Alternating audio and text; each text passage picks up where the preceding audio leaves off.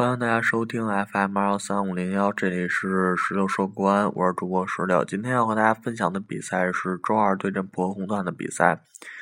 周二，国安在工体主场迎来了浦和红钻。浦和红钻又叫浦和红宝石，是日本职联赛上赛季的联赛冠军。虽然贵为联赛冠军，但是本赛季在亚冠的表现中却是差强人意，一塌糊涂，遭遇了连败。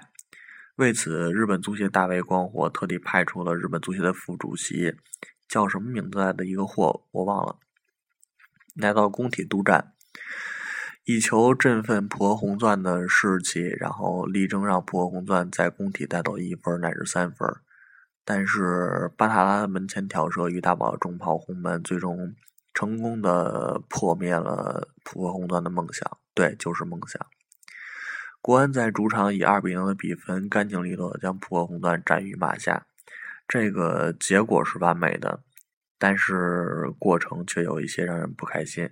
杨志把守的球门屡遭威胁，赵和静在下半场的伤退也是。为国安伤病潮又增添了一员新的成员。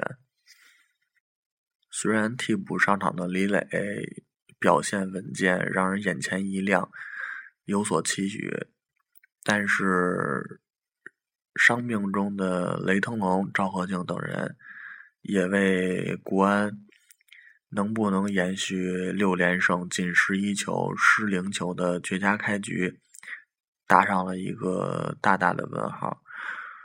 不幸中的万幸就是徐云龙和何大成两员大将的复出，为国安能够延续这个绝佳开局带来了一个大大的利好消息。但是说到这儿，今天的主题不是这个呀。今天我想说的其实是被遗忘的。工体西南角，在这里简单的阐述一下工体这个看台的分布。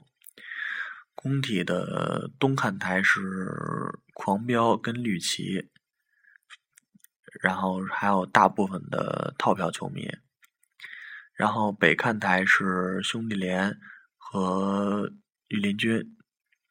然后西北看台呢，还有沈阳工体等等的一些球迷组织。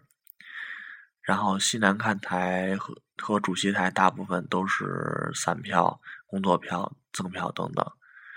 然后工体南看台是客队看台。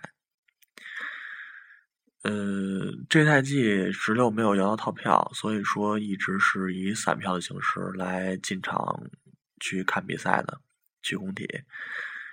呃，前几场也分别是到了到了二十上三上，然后这一场对浦和红钻的比赛到了十七上，和同事一起去的十七上，十七上属于工体的西南角。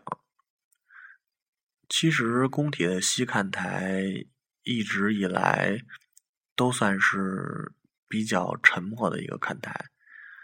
以前以前石榴看球的时候，一直是在东看台看，所以说对于助威啊，然后大家喊口号这种事儿，没有什么更那个直接的认识，说很沉寂很怎么样的。但是这几场比赛就是散票看下来之后呢，发现西看台确实是一个比较安静的看台，尤其是西南角。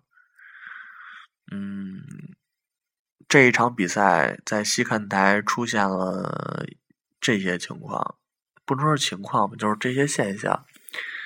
呃，基本上喊口号的没有。就是有大部分，我后来在贴吧问了一下，然后大家也有说的，在西南角看比赛的很多都是没有摇到套票，然后常年在那个球迷组织周围，然后看球的那些球迷，然后在十七台、十六台这种地方，然后还会去喊口号，然后打拍子之类的。其他的球迷基本上好像都没有这个意识，去做这件事儿，不太清楚是为什么，但是十六、十七这些看台都显得很安静。然后，呃，因为就是西南角和东南角这两个角离客队球迷看台比较近，一般来说，当客队球迷看台最先做出就是有反应的时候，最先能够反应过来的就是这两个看台。所以说，呃，这场比赛博红段球迷确实是挺厉害的。但是让我看到一个对比，就是东南角看台和西南角看台的对比。面对婆红钻，就是那种又唱又跳的气势，基本上我附近这几个看台能够站出来做出那种，呃，对他们吁啊之类的，或者是压制的那个唱歌啊，或者是打拍子，或者是怎么样的。喊口号之类的这种事儿的，只有很少一部分球迷能做。但是东看台相对来说声势就会更大一点儿，而且还有就是这场比赛在应该是听他们说是十七台，但是我没有找到，呃，想就转圈找了一圈没有找到人是哪个，本来想去制止来着，就是出现了激光笔。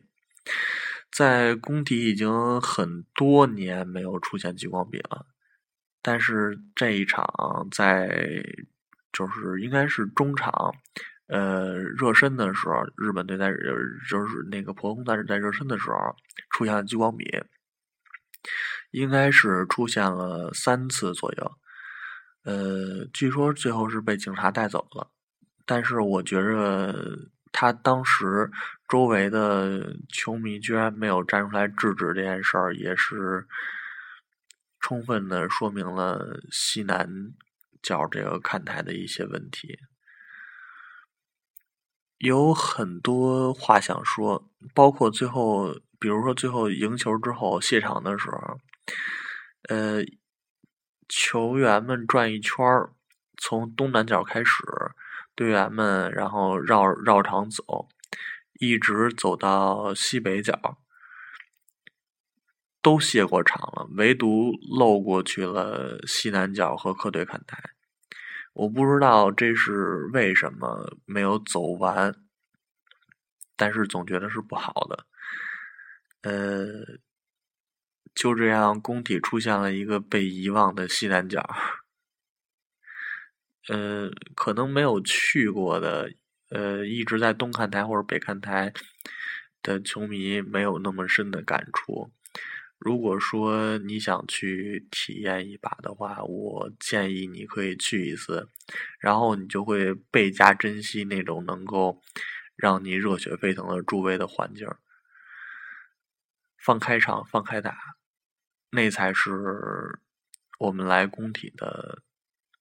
真正理由，而不是这么沉默的坐着无言以对。整场比赛，在那个狂飙啊，或者是与林军他们喊口号的时候，基本上周围只有几个人在跟这喊。呃，还有两个，怎么说呢？说不上好坏吧。然后两个就是骂了一场傻逼。